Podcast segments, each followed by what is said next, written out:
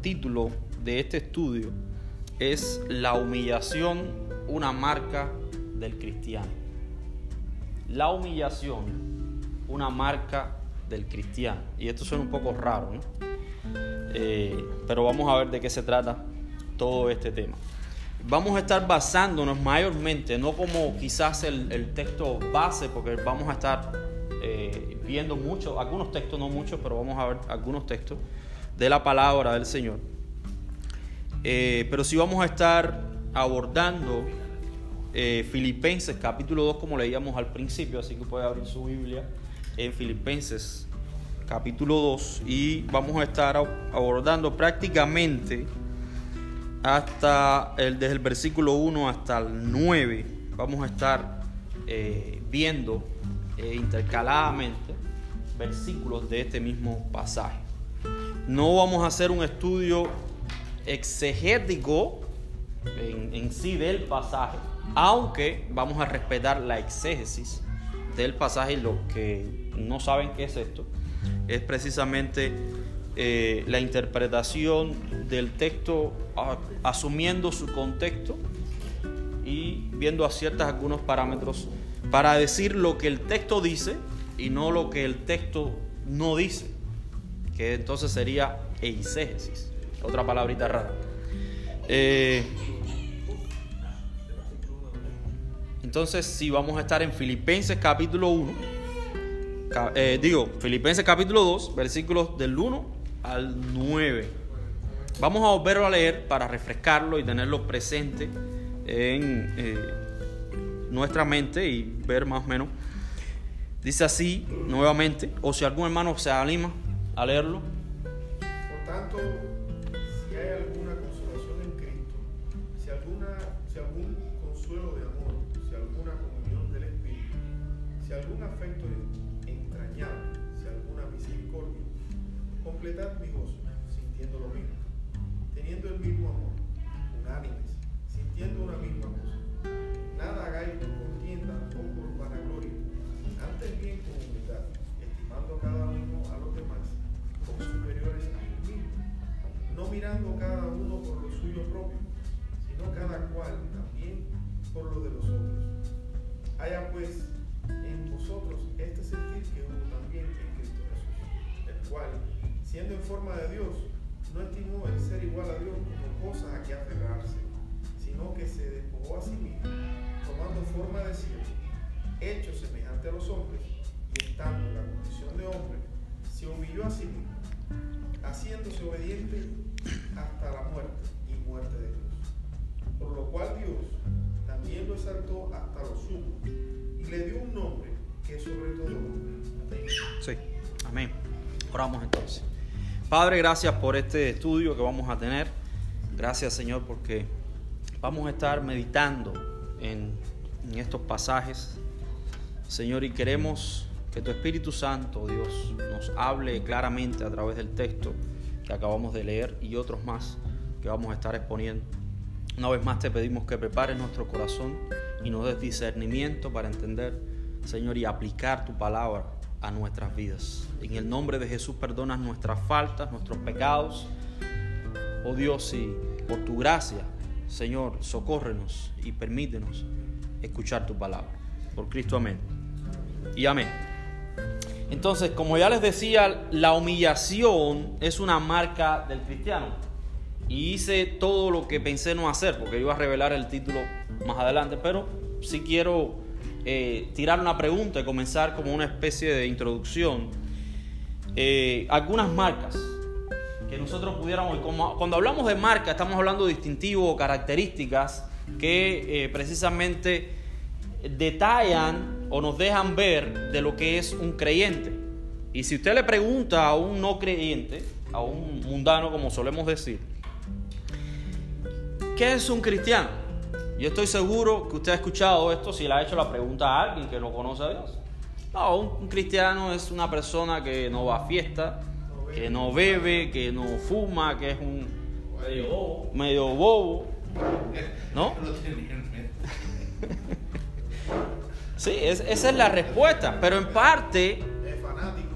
de fanáticos. En parte eso ha sido, y esa opinión que tienen ha sido también culpa nuestra como iglesia, que le hemos brindado y hemos vendido parte de este paquete al mundo. Claro, no es toda la verdad, pero sí hemos contribuido en algo para esto, pero bueno, no es el tema ahora este, sino es usted como creyente ya en Cristo, poder, dígame algún tipo de, de característica que usted eh, lo represente como creyente o que usted cree que debe estar presente en cualquier creyente.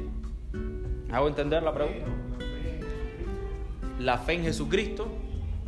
Perdonar a todas las personas, no mirando quizás lo que puedan hacer uno, sino pensar en que Dios pues, nos perdona a nosotros, por tanto perdonamos a aquellas personas, aun cuando no queremos perdonarlas, pero por, lo que dice la palabra, por seguir y agradarle a Dios, pues entonces nosotros le rogamos siempre al Señor, Señor, ayúdame para tratar con estas personas que no son conversas, que no están en rebeldía, pero yo debo de perdonarles y mostrarles siempre mi humildad de corazón.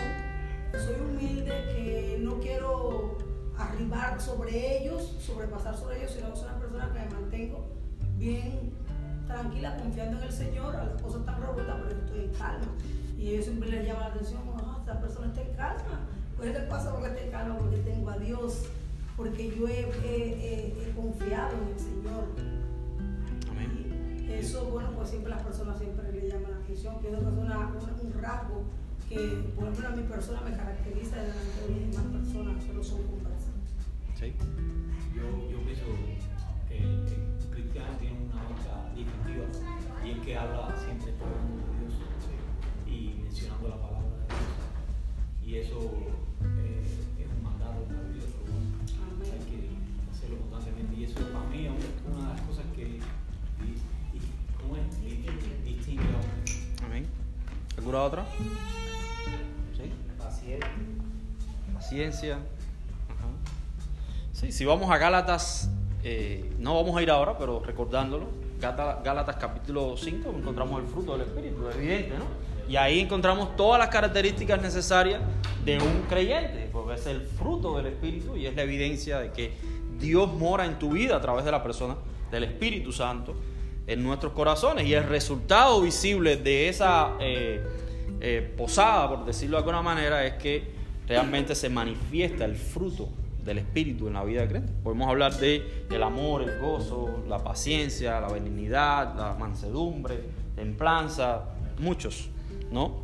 Entonces, eso es real, pero, y digo pero, porque muchas veces, y es increíble, cuando tratamos de, nos damos cuenta nosotros de cómo la Biblia trata el tema de la humildad y la humillación en, todo, en toda la Biblia y especialmente en el Nuevo Testamento, muchas veces no hablamos de esto, de la humillación, como una característica del cristiano.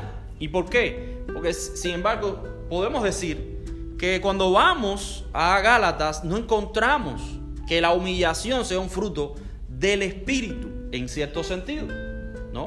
Porque más bien la humillación está atribuida a la responsabilidad nuestra como creyentes, como, como hombres en Cristo, que es una responsabilidad, inclusive vamos a ver uno de los tres tópicos que tenemos para desarrollar en esta, en esta hora, es precisamente que es un mandamiento. La humillación no es un mandamiento bíblico, vamos a verlo después pero es parte de nuestra responsabilidad y no como parte del fruto del Espíritu en ese sentido, que está muy atado, ¿no? Entonces el propósito de la clase o de este estudio es precisamente ver la relación que tiene la humillación con la vida cristiana. Y eso es lo que voy a tratar de demostrarles a ustedes en todo este tiempo que vamos a estar acá. Y espero que el Señor me ayude para que usted entienda, porque hay algún temita ahí un poco que se confunde a veces y es eh, precisamente la relación que existe entre la palabra humildad y la palabra humillación. Todos entendemos qué es la humildad, todos. Y podemos caracterizar y decir y, hacer toda una tesis con respecto a la, a la humildad. Pero cuando llegamos a la humillación, solamente nos viene algo en la, en la mente, ¿no? Y es lo que acabamos de leer acá, Filipenses capítulo 2, que es la humillación de Cristo. Dios hecho hombre se humilló al serse hombre y se humilló al morir en la cruz. ¿No? Entonces eso es lo primero. Pero casi nunca relacionamos la humildad con nuestras vidas. Casi nunca estamos eh, pendientes de que esto es una marca distintiva al creyente y eso es lo que vamos a ver. ¿Y por qué hay una, una relación entre estas dos palabras? Porque la Biblia usa tanto la humildad como la humillación a veces de una manera indisoluble, que no, no, se, puede, no se puede separar. No se puede separar. Y a veces hay pasajes que puede traducirse tanto como humillar, humillarse como ser humilde. Porque es prácticamente dos conceptos que están unidos. Unidos total, totalmente. Entonces, eh, vamos a ver esto acerca de estas dos cosas como primer eh, tópico. La relación entre humildad y humillarse. Para entender esta relación necesitamos entender que no podemos añadir, a los conceptos que la Biblia desarrolla, conceptos que el mundo, que la sociedad, que la filosofía mundana ha eh, desarrollado porque eso es importante. Si ahora mismo usted busca la palabra humillación, en el internet se va a encontrar una cantidad de artículos eh, en contra de la humillación. ¿Por qué? Porque estamos viviendo en una sociedad donde todos son víctimas y ninguno es el que agrede, ¿no? Todos somos víctimas, todos somos pobrecitos, todo. Entonces la humillación Inclusive hoy veía un artículo que la primera foto que tenían eran unas mujeres con sus burkas, con sus eh, atuendos eh, musulmanes, y porque hay un rechazo con respecto a, que las mujeres usen. Pero no, no, hay que dejarla y no se puede humillar a las personas y todo es en tono negativo. Y lo otro que encontré en internet con respecto a esto es que los católicos romanos son los punteros en llevar este tema de la humillación adelante. Los evangélicos casi no hablamos del tema. Y a pesar de que la Biblia está llena de, esta palabra, está llena de estos mandamientos. Jesús mismo enseñó y dijo, aquel que no se humille como uno de estos niños, por allá por el capítulo 18 de Mateo, ¿no? Esas son frases de Jesús. Entonces, a pesar de que la Biblia está llena de mandamientos o sugerencias con respecto a la humillación, no hablamos de esto. Entonces, yo lo, lo hallo importante que hoy podamos nosotros refrescar un poco esta definición, estos conceptos. Por eso es importante entender cómo la Biblia define y no cómo el mundo define. Porque si tratamos de añadir lo que el mundo ha definido, la filosofía mundana, a los conceptos bíblicos, entonces vamos a distorsionar realmente el concepto bíblico y entonces no vamos a poder aplicarlo de una forma eh, efectiva a nuestras vidas. Eh, definición de humildad, según el nuevo diccionario bíblico ilustrado, dice, la humildad es aquella actitud que reconoce el propio lugar bajo la condición de criatura de Dios, opuesta a la presunción afectuación o orgullo. La persona humilde reconoce su dependencia de Dios, no busca el dominio sobre los semejantes, sino que aprende a darles valor por encima de sí mismo. Y ese es el concepto que vemos en Filipenses capítulo 2, que vamos a tocarlo dentro de un rato. El otro concepto de la humillación que, estamos, vamos a revisar también lo podemos encontrar en el diccionario de temas bíblicos. Dice, humillación es el acto de ser puesto en vergüenza, usualmente en una manera pública. Jesucristo fue humillado a través de su sufrimiento, degradación y ejecución. Los creyentes pueden esperar sufrir humillación a causa de su fe. Y eso, cuando vemos las, bienaventuranzas, encontramos que somos bienaventurados si nos vituperan o dice toda clase de, hacen toda clase de mal mintiendo contra nosotros, ¿no? Entonces somos bienaventurados en ese sentido. Pero hermanos, podemos entonces, según esta definición, teniendo estas dos definiciones, podemos entender que la humildad reconoce la verdad como base de su desarrollo y la humillación es el ejercicio que permite, eh, es el ejercicio de reprimir el orgullo por amor a otros. Fíjense, estamos hablando de que la humildad nos, ¿qué nos hace a nosotros? Nos, eh, nos posiciona en el lugar correcto. Si nosotros ahora como hombres nos damos cuenta de quiénes somos nosotros ante Dios, ¿qué es lo que vamos a hacer?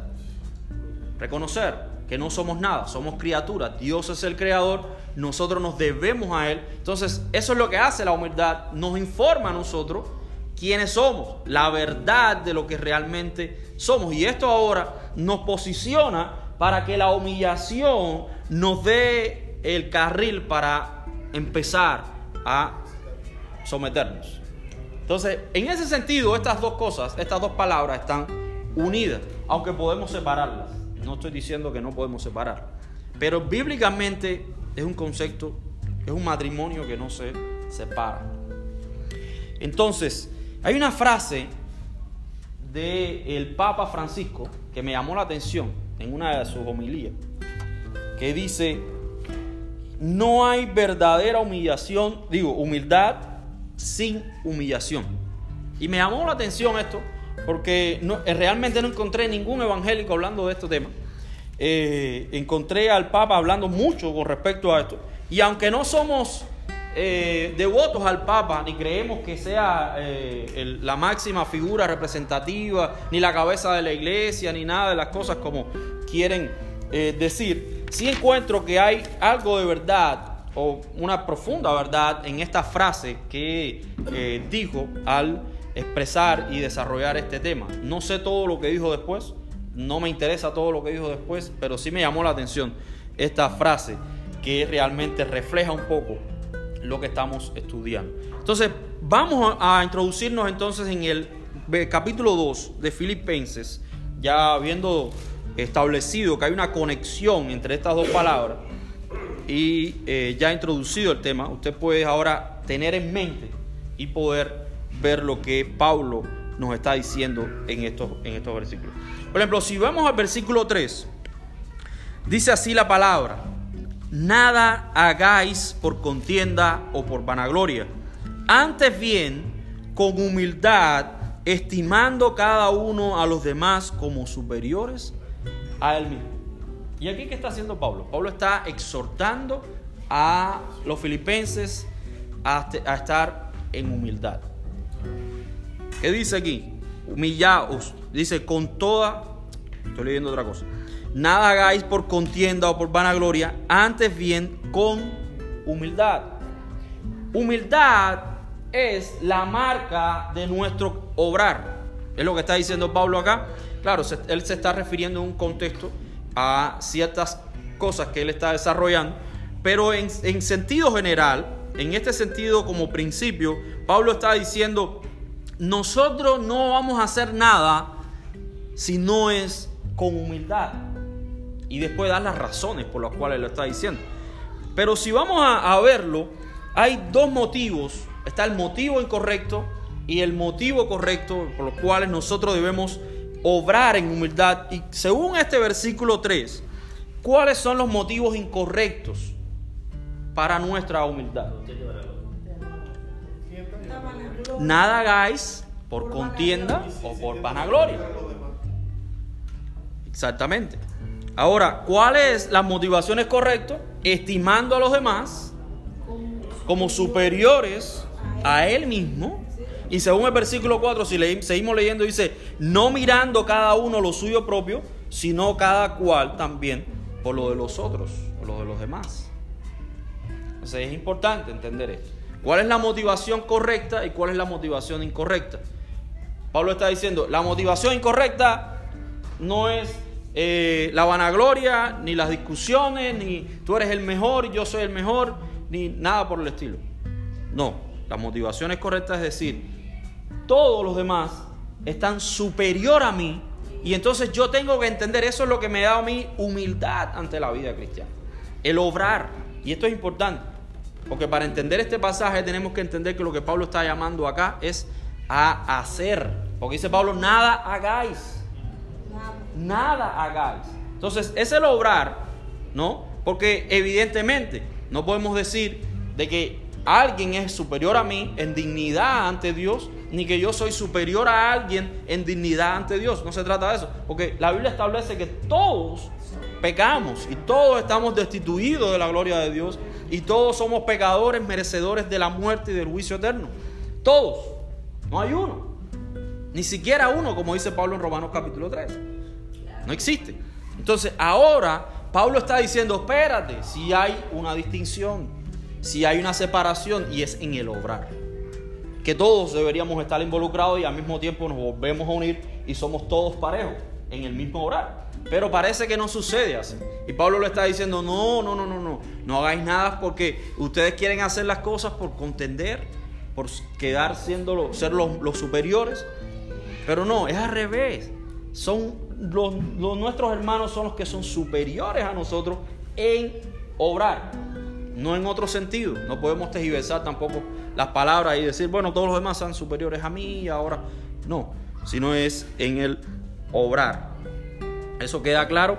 Entonces, lo otro que vemos es la humillación de Jesús para ver un poco cómo funciona el enlace de la humildad y, el, y la humillación. Vemos la humillación de Jesús en el versículo 8.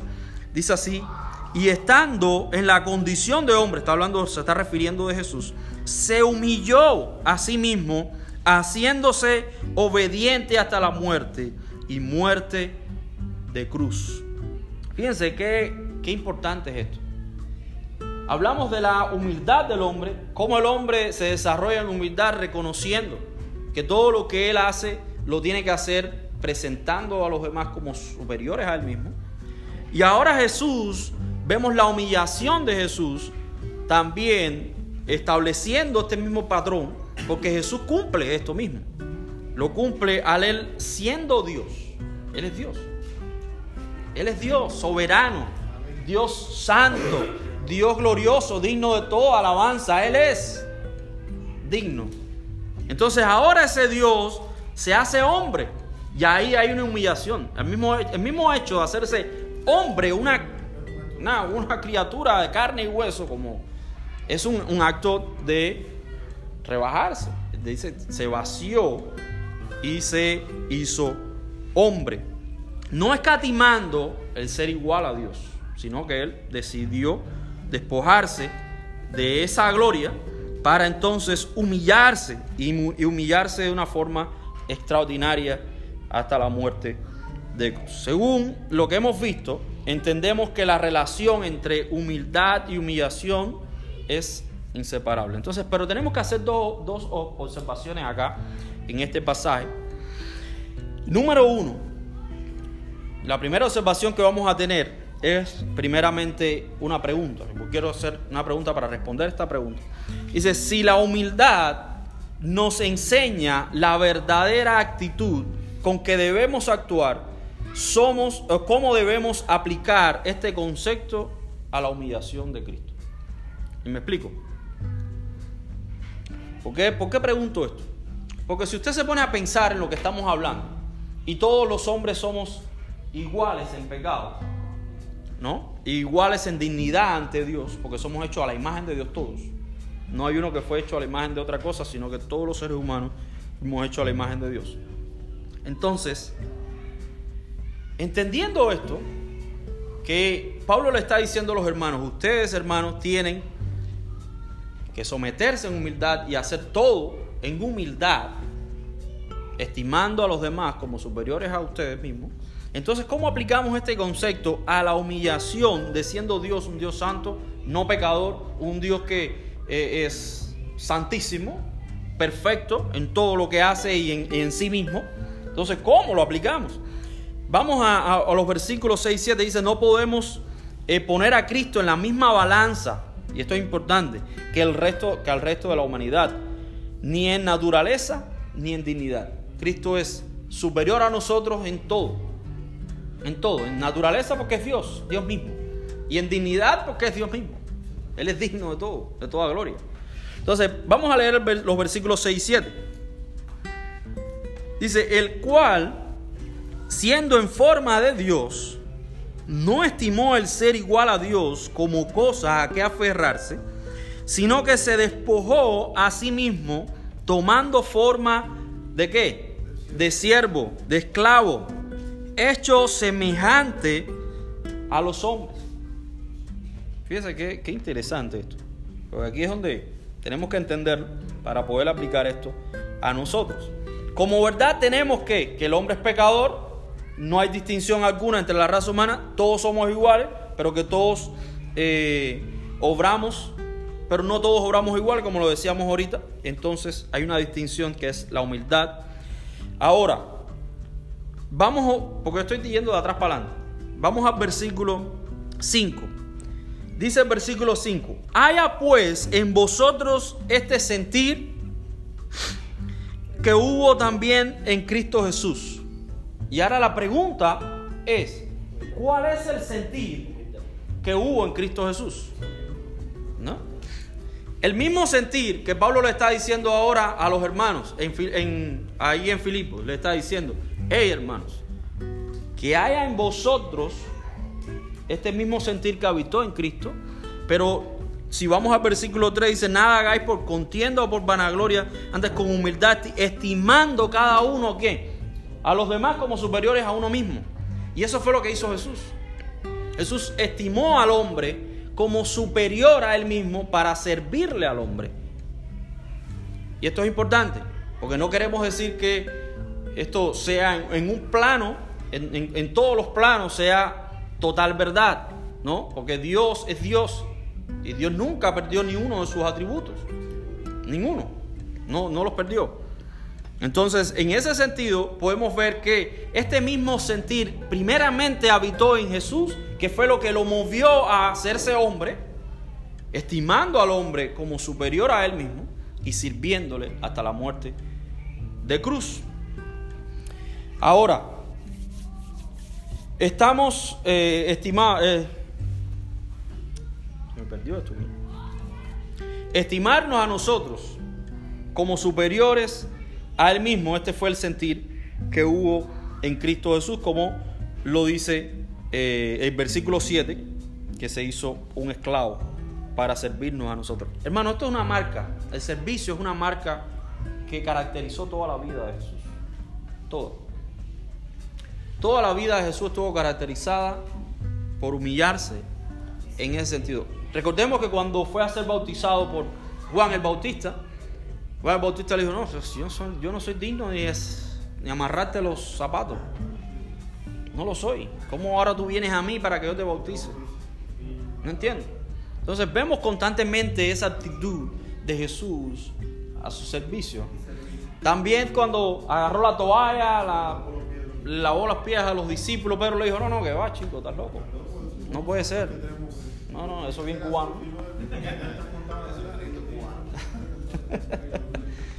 No, no se puede. Pedro, si no te lavo, no vas a poder entrar. Incluso el, solo hecho de. Él, él, hubiera podido evitar que los romanos lo capturaran. Y sin embargo, se humilló delante de los romanos, permitió que lo capturaran, permitió que lo crucificaran. Así es. Miren lo que dice. Eh, vamos a ir a Mateo 11, 29. Dice Mateo 11, 29. Llevad mi yugo sobre vosotros y aprended de mí, que soy manso y humilde de corazón, y hallaréis descanso para vuestras almas. Esto caracterizó toda la vida de Jesús. Jesús está diciendo, yo soy manso y humilde. Yo, desde que nací hasta que eternamente. Desde el principio hasta el fin en ese sentido. Entonces, es importante entender la posición de Jesús para poder, como decía Bisma ahorita, entender que nosotros, nuestro obrar, la humildad que debe morar en nosotros, no es porque merezca, merezcamos ser humildes, sino porque Cristo fue humilde al estimarnos a nosotros. Y si Él hizo eso, ¿cómo nosotros no lo vamos a hacer con nuestros hermanos? Amén. Es imposible, por eso es que eso es una marca de todo creyente. Ahora, la segunda observación que vamos a ver, dice, la actitud de nuestro Señor nos lleva a la siguiente observación. La humillación no siempre se lleva a cabo cuando se reconoce el error, sino también cuando estamos en lo correcto y nos ponemos en el lugar del ofensor. Cuando vemos este pasaje, nos podemos dar cuenta también de esto. No solamente nosotros nos humillamos al decir, reconocemos con humildad que hemos fallado y reconocemos y vamos y pedimos perdón y decimos, si fallé, perdóname, yo me humillo ante ti y reconozco que... Pero Jesús no había hecho nada. Y Jesús se puso en el lugar del ofensor. Nosotros somos los que le ofendimos a Él. Y Él vino y tomó nuestro lugar. Y esa, es la segunda observación que vemos en este pasaje. Entonces, tenemos que entender, porque esto es lo que más nos duele a nosotros. Fíjate, no es el hecho de que fallamos y reconozcamos, que, también es un poco difícil a veces, muchas, ve- muchas ocasiones. Pero si eso es difícil, entender que fallamos y pedir perdón, ¿cuándo es cuando nos ofenden y tenemos que ir y decimos, no, pero yo voy a esperar si él fue que me ofendió? Él fue que me ofendió, él es el que tiene que pedir perdón. No, imagina Jesús, si, si Dios estuviera esperando todavía porque nosotros le pidiéramos perdón. No, nunca. No, no, no se hace. Entonces, es importante esto. Humillarse es un mandamiento bíblico, es el segundo tópico que vamos a ver, el segundo encabezado que tenemos en esta tarde. No sé ni qué hora es. Yo solo quiero. ¿Eh? ¿Ya son las 8 horas? Wow. No, es terrible esto. Ay. No, humillarse. Vamos a ver rápido, rápido, rápido, rápido Lucas 14, 11. Dice, porque cualquiera que se enaltece será humillado y el que se humilla. Será exaltado, será enaltecido. Eso es un principio de las escrituras. Así funciona. 2 más 2 es 4. Si te, exaltas, Dios te aplasta, en un sentido hablando. Si te, si te humillas, Dios te exalta. Eso es un principio. Y ese es el principio que vemos aquí en este pasaje en Filipenses. Porque en el versículo 9 que dice, por lo cual Dios también lo exaltó, dice que no había otra exaltación. Esta es la máxima exaltación que hay. Ya de ahí para allá no hay más nada. Este es todo lo que tú mereces, esta es toda la exaltación que, puede merecer y que puede dar Él mismo. Sumo. Ya, lo último. Ya, lo máximo. Eso es lo último. Entonces, eso es un principio que se cumplió en Jesús y es un principio que también tiene que estar presente en nuestras vidas. Porque cualquiera que se humilla será enaltecido, será exaltado y el que se exalta será humillado. Primera de Pedro 5, del 5 al 6. Este es un pasaje que me, me gusta mucho. Dice, igualmente jóvenes, como le gusta al hermano Aureliano, estar sujetos a los ancianos y todos sumisos unos a otros, revestidos de humildad, porque Dios resiste a los soberbios, lo mismo que está hablando Lucas, y da gracia a los humildes. Y ahora es cuando viene, el versículo 6. Humillaos pues bajo la poderosa mano de Dios para que Él os exalte cuando fuera el tiempo. Este principio se cumple. Ese principio se cumple, eso es un principio de principio a fin. Entonces, eso es, es importante entenderlo, ¿no? Porque eso nos ayuda a nosotros acá. El preámbulo de lo que Pedro está hablando es la relación en la iglesia local. Porque empieza el capítulo 5, y esto es para otra predicación, pero tengo que decirlo acá para, poder entenderlo. El capítulo 5 empieza una exhortación a los pastores, reconociendo a los ancianos, y dice, dice Pedro, yo anciano también con vosotros, refiriéndose no solamente a la edad, sino también a la función como pastores, porque decía pastorar, pastorear bien la grey, no por ganancias, ni por de- deshonestas, ni por, sino con humildad ahí. Y entonces él hace que se sometan tanto los pastores de la iglesia como el miembro común, que es lo que llama el jóvenes. No sé si usted tiene otra interpre- interpretación, pero el contexto lo que se refiere es a eso. Entonces, en ese sentido, esa relación entre los pastores y la, y la grey normal es una relación de humillación. Porque dice en el versículo 5, dice aquí después, eh, estar sujetos los unos, los, los ancianos, disculpen, dice, igualmente jóvenes, estar sujetos a los ancianos y todos sumisos unos a otros. Y en el versículo 6 dice, humillaos. Y ahí es donde está el mandamiento. Esto es un mandamiento, esto es un, verbo que es, evidentemente, está en una posición imperativo para decirnos que tenemos que hacer. Y se cumple el principio. Si todos nos humillamos, entonces Dios nos va a exaltar cuando fuere el tiempo. Amén. Rápido. Ah, ya hablamos del contexto y entonces vemos que se establece este principio en, en el Nuevo Testamento y en toda la Biblia es así. Y vimos cómo eh, este verbo humillado nos manda a nosotros como un imperativo a cumplirlo. Porque ya recuérdense, cuando hablamos de humillación, estamos hablando de nuestra responsabilidad. No, no, no es lo mismo. Aunque la palabra, hay una palabra en el fruto del Espíritu, que es la palabra eh, mansedumbre o manso, que se, se, se hace conexión con esta palabra de humildad y humillación. Pero evidentemente cuando la Biblia nos expresa la humildad y la humillación, nos habla, eh, somos nosotros.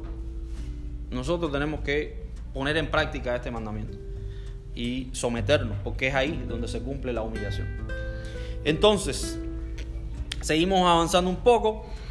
Ah, tenía Mateo capítulo 5, del versículo 38 al, ah, del versículo 38 al 48, pero más bien usted lo puede revisar, está en el Sermón del Monte, después cuando llegue a su casa.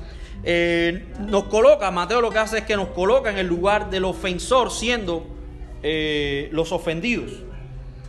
Dice, eh, ¿cuál sería la justicia acá? Si vemos todo el pasaje, por ejemplo, nos dice, si te dan una mejilla derecha, ponle la izquierda.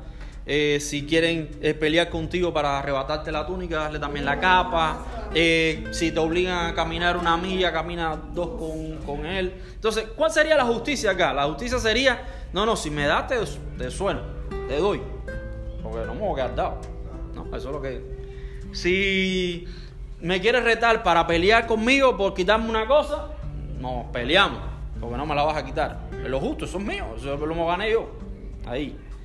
Y eh, tampoco nos debemos, nos rehusaremos normalmente a decir, no, no, yo voy a caminar yo, me estás obligando a caminar contigo, no voy a caminar nada. Y no camino nada. Etcétera. Así vemos todo esto. Entonces, Jesús nos enseñó también que Él, el que quisiera ser su discípulo, ¿qué tiene que hacer? Tomar su cruz y seguir. Fíjense que aquí, esto es, esto es interesante, porque lo que Jesús está diciendo acá es que nosotros tenemos que renunciar. Y hay, un, pasaje muy corto que se menciona, un, personaje bíblico que muchas veces lo, se nos vuela de la cabeza, y es a un tal llamado eh, Simón de Sirene. Sirene. Conocemos a Simón de Sirene. Dice que el hombre iba pasando, iba viendo el espectáculo, a ver cuál es el espectáculo, y de repente lo agarraron y le dijeron, dale que tú tienes que, obligaron a llevar la cruz de Cristo. Y me aparece así en el pasaje, y usted ve el pasaje así, y aparece de repente este hombre, y de repente este hombre es obligado a cargar la cruz y a seguir. Dice, ¿y ahora qué? ¿Qué pasó? Bueno, es un evento histórico, pero es un evento que nos narra y nos ilustra también de una forma, ¿no? No quiero espiritualizar el texto, pero sí no- no- nos arroja un tipo de, de como una parábola, sin ser parábola, es un hecho histórico, pero como, como nosotros podemos ver, ¿no? Un cuadro que se nos abre de cómo se humilla, ¿no? Ese hombre perdió todo su derecho. Ese hombre tenía derecho de decir, no, no, espérate, que yo no voy a cargar nada. Y fue obligado a cargar la cruz. Entonces lo que Jesús nos está diciendo con la humillación es, hermanos, que hay ocasiones en que nuestros derechos debemos perderlos. De eso se trata la humillación. Nuestro, nuestra, no sé, todo lo que podemos, tranquilo, a la. No siempre renunciar a la dignidad, No renunciar a la dignidad, yo diría. pero, pero sí hay ciertos derechos. Esa es la base de Porque te hace digno, Sí. te hace digno cuando tú, Pero Exactamente. La tú consecuencia, la consecuencia esa, pero en el momento del acto tú tienes que renunciar a tu. Bueno, yo, si tú miras a Cristo. Está un poco fuerte no- eso, pero, estás- pero no pudiera ser. mirando tu dignidad, porque tú estás mirando a Cristo y lo haces por Él, porque lo dice y porque quieres agradarle a Él. Y cuando tú le dices a una persona que te ha ofendido y tú le dices, perdóname, perdóname porque te he ofendido, perdóname porque fallé, porque me he equivocado, esa persona automáticamente dice, este se volvió loco porque la conciencia le dice, porque a veces la gente dice, oye, pero ¿cómo que tú, has- cómo tú estás pidiendo perdón si ese fue el que te hizo? No puedes pedirle perdón y tú dices, no, yo lo hago por amor a Dios, porque no porque soy bueno, sino porque por agradarle a Dios, porque lo dice en su palabra. Y ella dice, ay, no, pero está medio, no, eso no es, no es lógico, no, no, te dice, como, pero, como te mira algo extraño, porque no concibe que tú siendo el ofendido seas capaz de decirle, perdóname, perdóname. Sí, es lo Es que te Pero estoy ¿qué- qué le pasa? diciendo, no te estoy está diciendo, humilla, no importa el resultado. Si fuiste buen testimonio, gloria a Dios. Si no reconocieron tu humillación, gloria a Dios igual. Pero tú lo haces para Cristo, no para los Sí, humanos. sí, sí, sí. Exactamente, no es para los hombres. O sea, el proceso de humillación no puede ser para que la gente vea a Cristo en mí. No, es un mandato. Según lo que estás poniendo aquí es un mandato. Y tiene que ser a rajatabla. Porque Jesucristo lo hizo así. Lo hizo así. Lo hizo a. Pero uno siempre dice, a uno le cuesta trabajo. Esa es una excusa que uno usa para decir, contra, lo estoy haciendo por alguna razón. Y ahí es donde está la dignidad de uno. No hay que quitar la dignidad de uno, renunciar a eso y decir, esto me toca a mí, porque así lo hizo. Y se acabó. Ya, ya. Sí, sí, sí, sí. ¿Me entiendes? Porque siempre hay la excusa, no, esto lo voy a hacer para Dios. Me humillo y limpio el piso que tú me acabaste de limpiar. Me fuiste a pasar por el piso. Vuelvo a limpiar, no importa. Esto es por Cristo. Tú estás en tu dignidad ahí. Esto es por Cristo. Porque Dios te está mirando. No, no, olvídate de la tu dignidad. Olvídate que Dios te está mirando. Tú lo estás haciendo por un tema de obediencia porque Cristo lo hizo igual. Claro, tú miras a Cristo porque es la obediencia. Ya en ese momento, Es decir, entiendas o no entiendas, tu carne se quede sin entender o tu cerebro. La cosa es que tú Es que hay que hagas lo que hacer. tienes que hacer. Y mal. Déjenme terminar el último punto. Y dale. Eh, ¿Qué es a dónde viene esto ahora? Porque esto es ya. Entonces, nuestro más grandioso ejemplo de humillación, ¿quién es? Es Cristo. Y lo hemos venido desarrollando de una forma sutil, secundariamente, para llegar entonces ahora a la exaltación de nuestro Señor. Eh, si volvemos a Filipenses, vemos en el, capítulo, en el versículo 9, como leíamos ahorita, que el Padre lo exaltó a lo sumo. Este tema se trata de obedecer a Dios por encima de nuestros sentimientos, derechos. Veamos a Cristo como ejemplo de humillación y emitémosle, para que así también como Él fue exaltado, seamos también exaltados junto con Él. Y si vamos a Pedro, como decíamos ahorita, primera de Pedro 5 o 6, encontramos que también Dios nos va a exaltar cuando fuere el tiempo. Fíjate esa frase, cuando fuere el tiempo, nos está hablando de decir, Dios es soberano para Él decidir cuándo es el momento y la situación en que tú estás pasando no es una situación que Él se olvidó. Fíjate que lo que más me llama a mí la atención del libro de Job es que Job nunca dijo, el diablo me hizo. Eso no aparece en, la- en el libro de Job. Aparece el diablo al principio. Se acabó. Dios, ¿acaso recibiré el bien de, de Dios y no el mal de Dios? Dice, dice él. Eso está durísimo. Claro, no está hablando de un mal porque en Dios no habita el mal. Estamos hablando de una frase para, eh, para entender la poesía, que es un libro poético, en un sentido de, oye, está duro, pero la, la teología de, de- de Job nos enseña que a pesar, y es lo que Job, eh, Dios le dice a Job después en el capítulo por allá por 29, le dice, espera acá, espérate, porque Job estaba como un poco No, pero si yo soy bueno, yo no entiendo porque Dios ya se olvidó y Dios... Ah, Dios le está diciendo, sí. ¿Y dónde estabas tú? Cuando yo hice esto y lo otro y tú... Y lo- no, pero la misma, ¿sabe que la misma conversación esa que usted está haciendo se la hace también a Jonás con la calabacera? Ajá.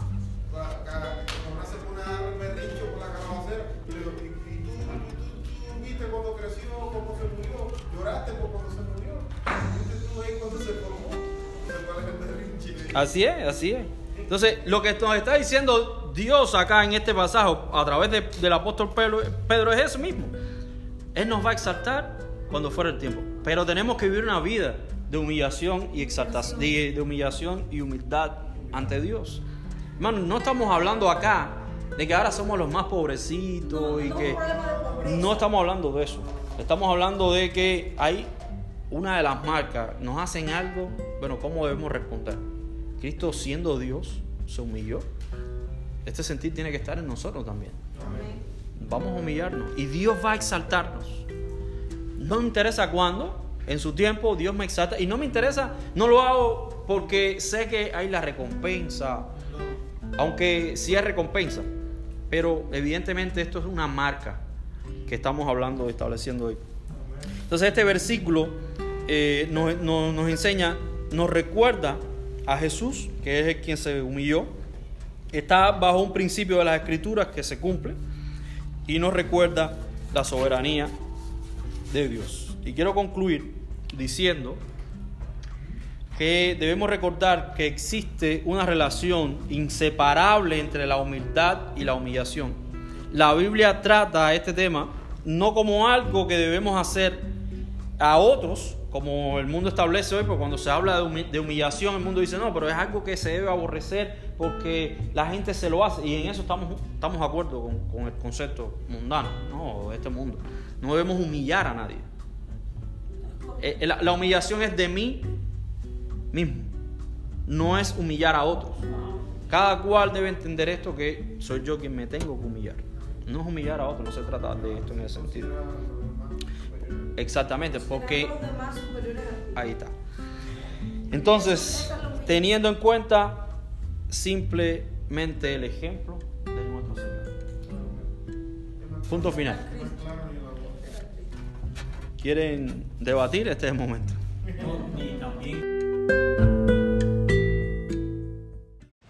Quiero en esta tarde compartirles con, con ustedes ah, algunos versículos del capítulo 6 de Apocalipsis.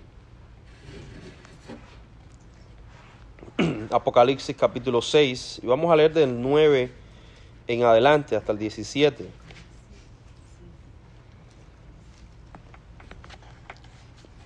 Este es un libro, hermanos, que eh, Apocalipsis 6, Revelation 6. Este es un libro que eh, aterra a los cristianos. Muchos, muchos, muchos cristianos que si uno les pregunta, ¿cuántas veces te has leído Apocalipsis? Quizás puedan decirte una vez. ¿Por qué? Porque no, no por el hecho de que traiga temor a uno, sino porque se tiende a, a, a tener este libro como algo que es incomprensible, algo que no entiendo, no comprendo. Y como no comprendo, prefiero no leerlo, ¿verdad? Porque si no voy a entender lo que estoy leyendo, ¿para qué lo voy a leer si no me voy a edificar? Pero la verdad, hermano, es que el libro de Apocalipsis es un, libro que fue escrito para la iglesia. Y si es para la iglesia, es para nosotros. Nosotros somos iglesia, ¿verdad? Entonces no debemos tener el temor de que eh, no, no lo vamos a leer porque, bueno, no lo voy a entender. No, no, no.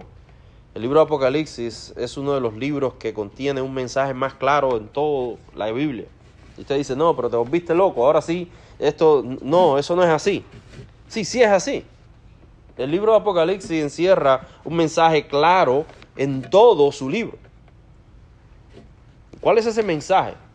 El mensaje, hermano, es que hay tribulación, hay dificultades, pero al final Cristo nos da la victoria. Y esa es nuestra esperanza. Termina Apocalipsis diciendo, y la iglesia del Espíritu dicen, ven, Señor. Es un clamor de la iglesia, porque entiende que hay victoria en Cristo. Entonces, teniendo como objetivo este principal eh, mensaje claramente establecido en los 22 capítulos de Apocalipsis, nosotros vamos a ver entonces esta porción de Apocalipsis 6, desde el 9 al 17. Y vamos a leer. Dice así la palabra de nuestro Señor. Cuando abrió el quinto sello, vi bajo el altar las almas de los que habían sido muertos por causa de la palabra de Dios y por el testimonio que tenían. Y clamaban a gran voz diciendo, ¿Hasta cuándo, Señor Santo y verdadero, no juzgas y vengas nuestra sangre en los que moran en la tierra? Y se le dieron vestiduras blancas, y se les dijo que descansasen todavía un poco de tiempo, hasta que se completara el número de sus consiervos y sus hermanos, que también habían de ser muertos como ellos. Qué esperanza, ¿verdad? Miré cuando abrió el sexto sello, y he aquí hubo un gran terremoto, y el sol se puso negro como la tela de silicio, y la luna se volvió toda como sangre, y las estrellas del cielo cayeron sobre la tierra, como la higuera deja caer sus higos cuando es sacudida, sacudida por un fuerte viento. Y el cielo se desvaneció como un pergamino que se enrolla, y todo monte y toda isla se removió de su lugar, y los reyes de la tierra, los grandes, los ricos, los capitanes, los poderosos, y todo siervo y todo libre se escondieron en las cuevas y entre, en las peñas de los montes, y decían a los montes y a las peñas, caed sobre nosotros y escondernos del rostro de aquel que está sentado sobre el trono y la ira del cordero y de la ira del cordero, porque el gran día de su ira ha llegado y quién podrá sostenerse en pie. Oremos. Padre, te damos gracias. Gracias, Señor, por tu palabra. Palabra es verdad. Y en esa verdad, Señor, queremos meditar. Ayúdanos y abre nuestro entendimiento. Socórrenos en este momento, Señor. Que tu Espíritu Santo ministre nuestros corazones y que tu palabra sea aceptada con fe. No como el que duda, sino como el que cree y vive por lo que cree. En el nombre de Cristo Jesús, una vez más te pido, sé con nosotros. Amén. Hermanos, es interesante la porción que eh, leímos, ¿verdad? Es una porción que si tuvieran que ponerle una clasificación, la pusiéramos no apto para niños. Lo cierto es que compartí en esta semana esta porción con mis hijos. Y me animó a traerla con ustedes, porque fue tanta edificación para nosotros al examinar y, poder mirarnos, poder observar esta palabra como un espejo para mí y para mis hijos, ¿no? Es de, es de gran ayuda, es lo que quiero que hoy nosotros hagamos, que podamos nosotros vernos reflejados en esta porción. Evidentemente estamos hablando, y creo que todos conocemos, que estamos hablando de una carta o de un libro que tiene un tipo de literatura específica, que es el libro, es la, perdón, la literatura apocalíptica, que tiene ciertas características distintas a otro tipo de eh, literatura. Usa usos tiene muchos usos de símiles, de comparaciones, de eh, figuras del lenguaje para ilustrar, para traer un, mensaje por el cual eh, se quiere, ¿no? El mensaje que se pretende transmitir. No simplemente leemos Apocalipsis como leemos otra carta del Nuevo Testamento.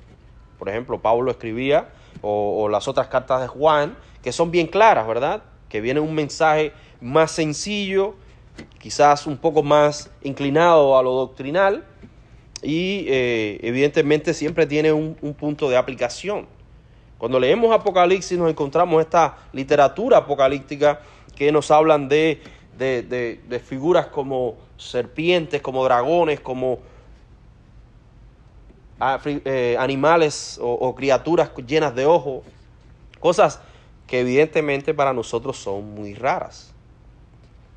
Pero eso, hermanos, no nos debe, eh, como ya les digo, desanimarnos a la hora de leer este precioso libro, sino que debemos entender el libro a la luz del mensaje que realmente Él quiere transmitirnos. Y en estos versículos que hemos leído, Juan, que es el autor, está viendo una visión, y si usted se pone a, leer con, de- detalle, con detalle, usted va a descubrir que siempre hay una conexión entre lo que Juan oye y lo que Juan ve. Siempre. Desde el primer capítulo de Apocalipsis que presenta a Cristo en una visión que él nunca había visto, Juan, nunca había visto a Cristo de esa manera. Después, en, los, los capítulos restantes, él va a describir esa misma visión que vio en el capítulo 1, la va a describir, cada porción de la descripción de Cristo, él se la va a aplicar a una de las siete iglesias.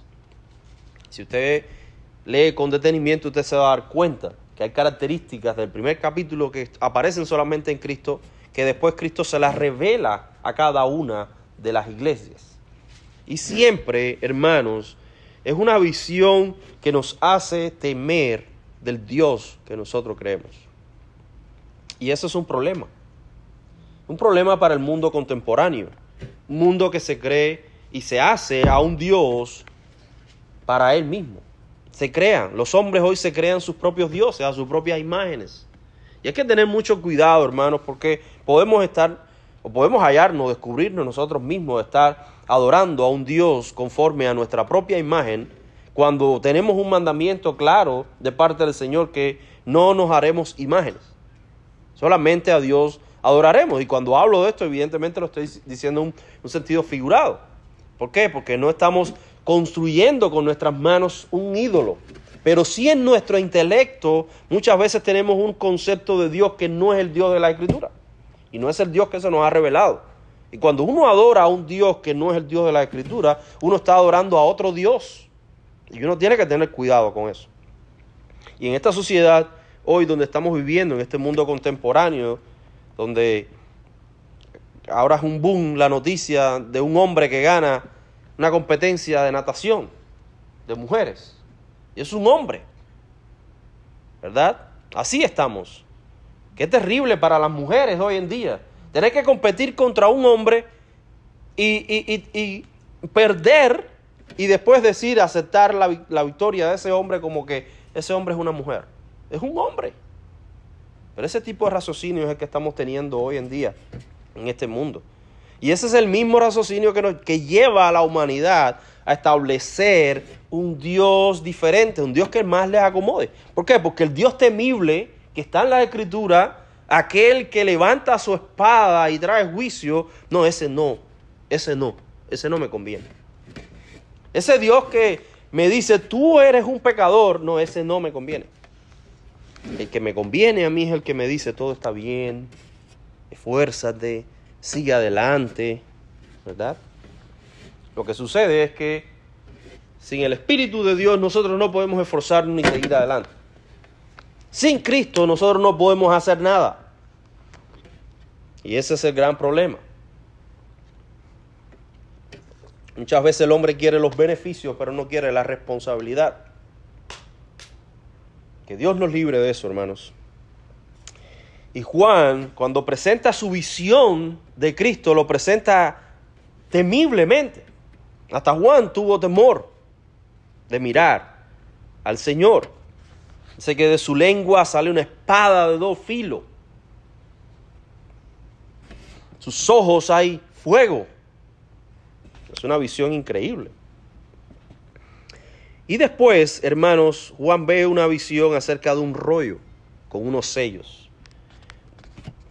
Y Juan se pone a llorar porque no encontró, o no se encontró a nadie, hermanos, que pudiera abrir ese sello o ese, ese rollo y mirar qué es lo que hay dentro. Y Juan fue animado y fue llevado a un lugar donde él pudo ver a un- al Cordero de Dios, al Cordero inmolado de Dios. Y esta palabra inmolado, hermanos, es muy interesante. ¿Por qué? Porque alguien que se inmola es alguien que entrega su vida. No es alguien que le quitan la vida. Esa persona que se inmola es la que decide, o por honor o por lo que sea, decide entregar su vida. Dice, nadie me va a quitar la vida. ¿Verdad? Vemos eso muchas veces en, la- en las culturas pasadas, en japonesas, ¿verdad? Estas películas de, de ninjas y de eh, samurái y cosas así, que ellos se encajaban su, su, su espada por honor. Pero Cristo, hermanos, nos revela que es el Cordero inmolado que entregó su vida para salvarnos a nosotros. Y por esta causa, Él fue encontrado digno de abrir el sello. El único. Dice que se buscó en todos los lugares y no se halló quien fuera digno para desatar y abrir el rollo.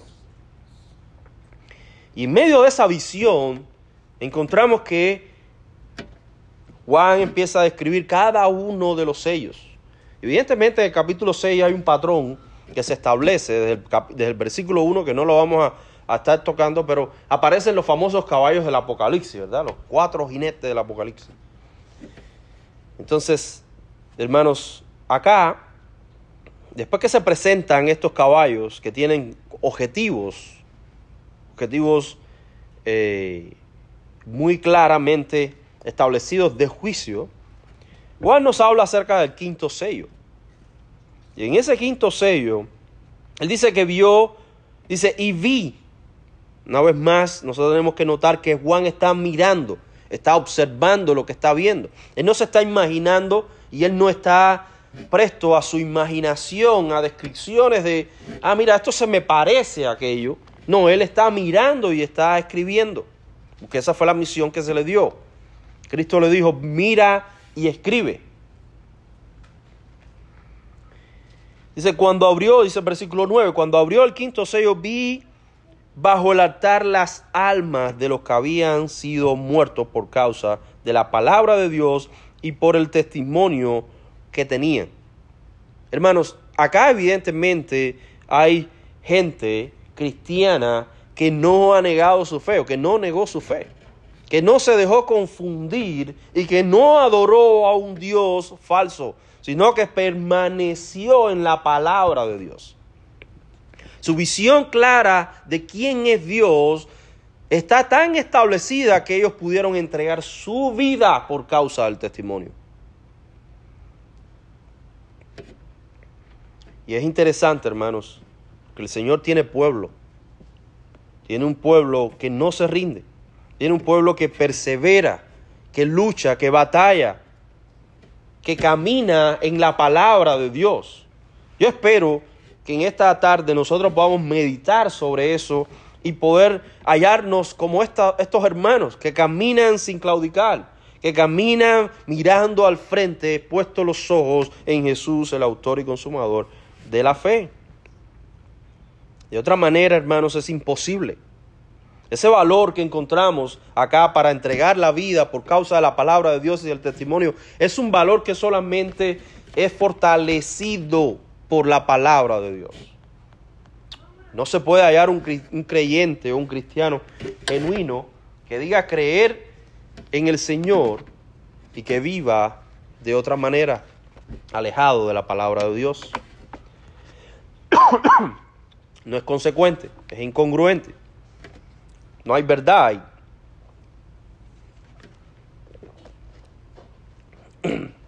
Ahora, esos que estaban muertos clamaban a Dios por justicia, ¿verdad? Clamaban, dice el versículo 10, clamaban a gran voz diciendo, ¿hasta cuándo, Señor Santo y verdadero? No juzgas y vengas nuestra sangre en los que moran en la tierra. Así como la sangre de Abel clamaba por justicia, recuerden el libro de, Génesis, ¿verdad? Clamaba por justicia y cuando Dios se, se le presenta a Caín, le dice, hey, ven acá, ¿y dónde está tu hermano? Y Caín que le dice, ah, pero a causa soy yo guarda de mi hermano para estar yo pendiente de todo lo que hace mi hermano. No sé dónde está. Y Dios le dice, eres un mentiroso. La misma sangre de tu hermano clama en la tierra por justicia. Y él entendió entonces que era hombre muerto. Caín entendió en ese momento y dice, bueno, ya, estoy muerto. La justicia es muerte. Yo maté, tengo que morir. Asimismo, hermanos, nuestra sangre clama, la sangre de los creyentes, perdón. Bueno, en este caso, si nosotros llegáramos a estar ahí, fuéramos nosotros, clamando por la justicia de Dios. Muchas veces hemos escuchado, no hermanos, los creyentes no debemos clamar por justicia, debemos clamar por misericordia, ¿verdad? Yo entiendo el punto. Y yo digo amén. Pero tenemos que tener mucha, mucho cuidado. ¿Por qué? Porque la visión que nosotros tenemos de Dios es una visión que revela, hermanos, la condición verdadera del ser humano. Y el ser humano es culpable delante de Dios. Y el ser humano, hermanos, como vamos a ver, es un ser que se aleja de Dios, que no lo quiere.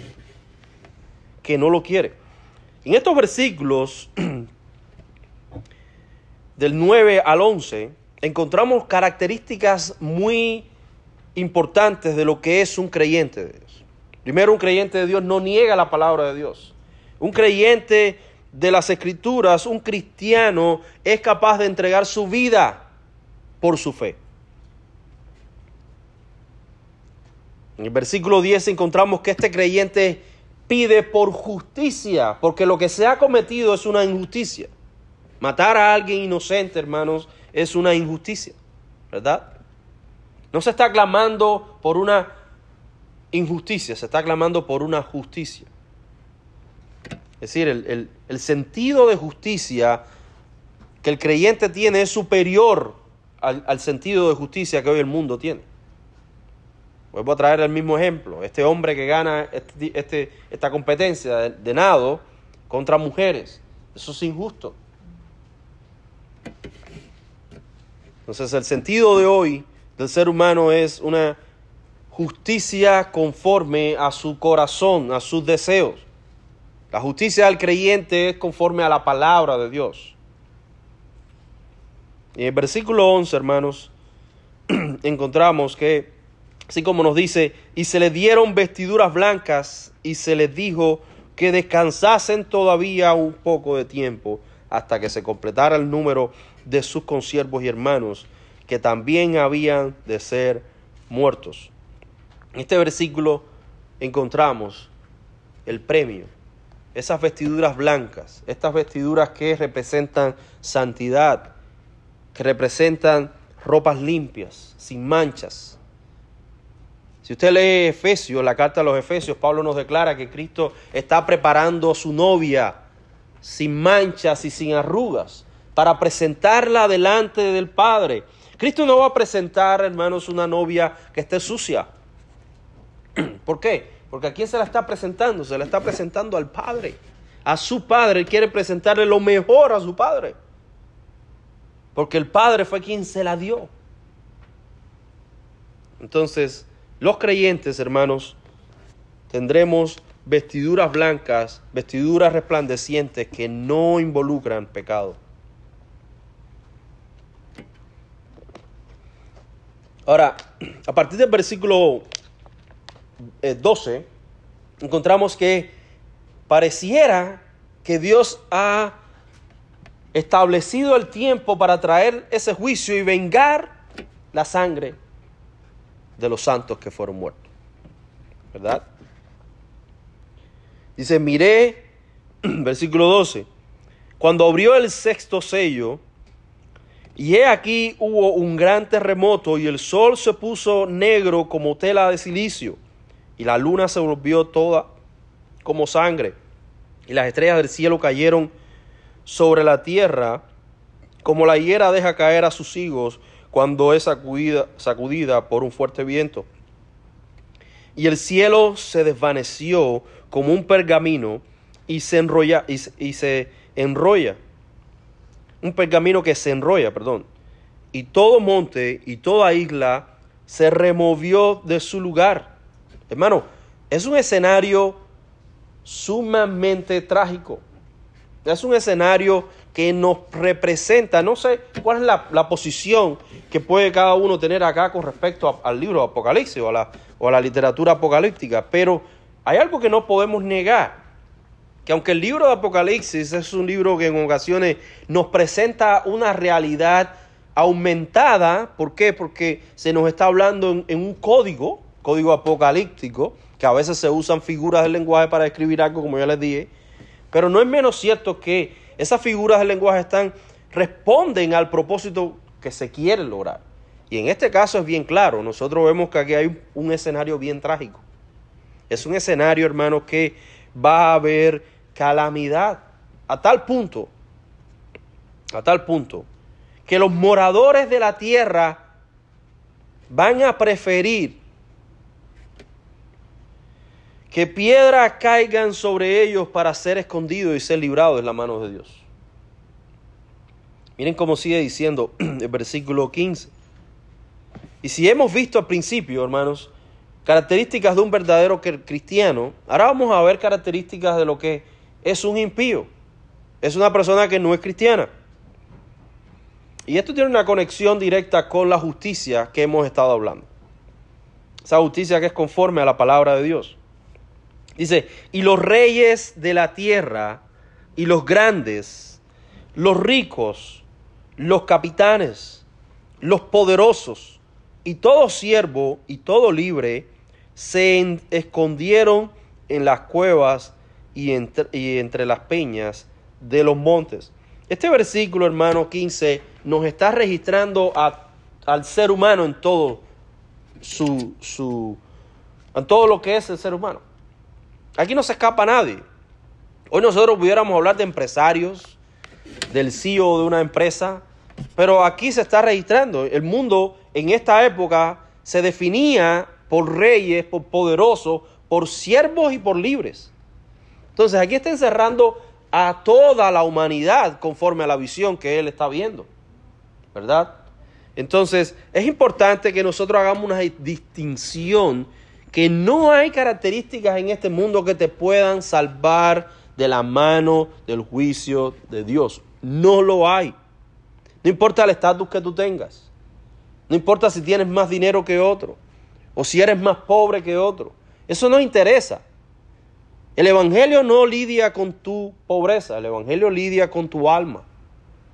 Y lo que más interesa acá es que tú seas salvo. Ya vimos las características del salvo. ¿Cuáles son? Las que hemos visto en los versículos del 9 al 11, ¿verdad? Ahora, las características de un no salvo son estas. Miren el versículo 16. Y decían a los montes y a las peñas, caed sobre nosotros y escondernos del rostro de aquel que está sentado sobre el trono y de la ira del cordero. Lo primero que nosotros tenemos que notar que una persona que no es cristiana, cuando ve la manifestación de Dios que hace, se esconde. Es la misma reacción de Adán. La misma. Una misma, una misma reacción. Adán cuando sintió que Dios venía, ¿qué hizo? Se escondió de Dios. Esa es la reacción del pecado. Nuestro pecado nos lleva a alejarnos de Dios de tal manera que preferimos nuestro propio juicio que el juicio de Dios. Entonces, tenemos que analizar, hermanos, nuestra vida. No necesariamente cuando usted peca, usted pierde su salvación o tal cosa. Usted debe correr a Cristo. Usted debe ir a Cristo. Si usted es cristiano, usted va a pecar. Y hay que pedir perdón. Ahora, la reacción si cuando nosotros pecamos, porque hay una tendencia natural a alejarnos de Dios, porque nos da vergüenza, ¿verdad? Nos da vergüenza ver a ir al Señor y, y, y si es por el mismo pecado, más todavía. Decimos, bueno, pero Señor, ¿cuántas veces te voy a pedir perdón por lo mismo? Tienes que hacer. Tienes que hacer, por la sangre de Cristo es suficiente para perdón de tus pecados. Eso es una característica que encontramos en los creyentes. Ahora, contrariamente, en los no creyentes encontramos todo lo contrario. Los no creyentes se alejan de Dios, se esconden de Dios, no quieren ver, no quieren escuchar.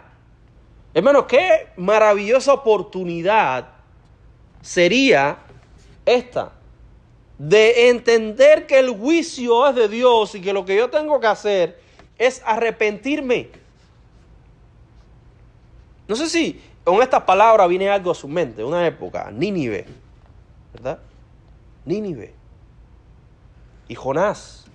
Jonás se negó ante Dios a irle a predicar a los ninivitas. ¿Por qué? Porque sabía que Dios iba a hablar al corazón de ellos y ellos se iban a arrepentir. Y Jonás no quería. Decía, no, no, no, si ellos son unos verdugos para con nuestro pueblo, ¿cómo ahora tú vas a tener misericordia de ellos?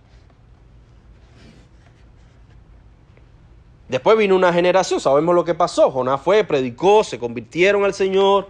Esa generación toda fue salva.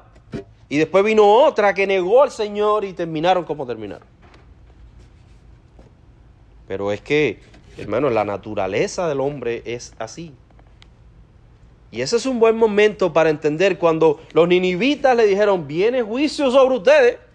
¿Qué hicieron? No, no, espérate. Vamos a tirarnos un ayuno acá y vamos a orar y vamos a meternos en silicio y arrepentirnos de nuestros pecados.